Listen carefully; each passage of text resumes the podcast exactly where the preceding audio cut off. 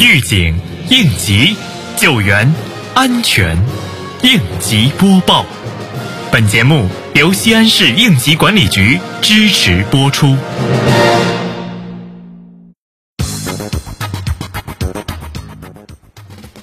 在新修订的《中华人民共和国安全生产法》中第四条，关于生产经营单位安全生产基本义务的规定，平台经济等新兴行业领域的生产经营单位，应当根据本行业领域的特点，建立健全并落实全员安全生产责任制，加强从业人员安全生产教育和培训，履行本法和其他法律法规规定的有关安全生产义务。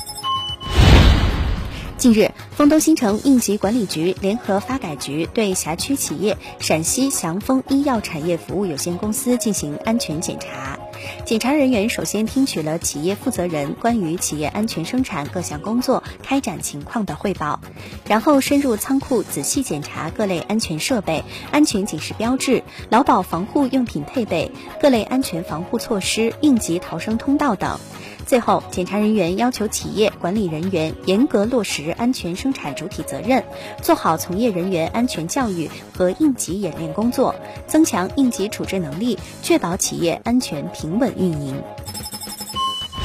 日前，张家堡街道平安办在辖区内持续开展安全隐患排查整治行动。检查中发现，红星美凯龙商场私自将消防通道出租给四家经营商户，严重占用消防通道，已责令其商户关停，立即搬离现场。检查组强调，消防通道为生命通道，任何人绝不允许违法占用。对于检查中发现的问题，要始终坚持零容忍态度，依法依规坚决果断处理，绝不允许出现执法不严、查而不细、纠而不实现象，确保各类隐患得到及时整改。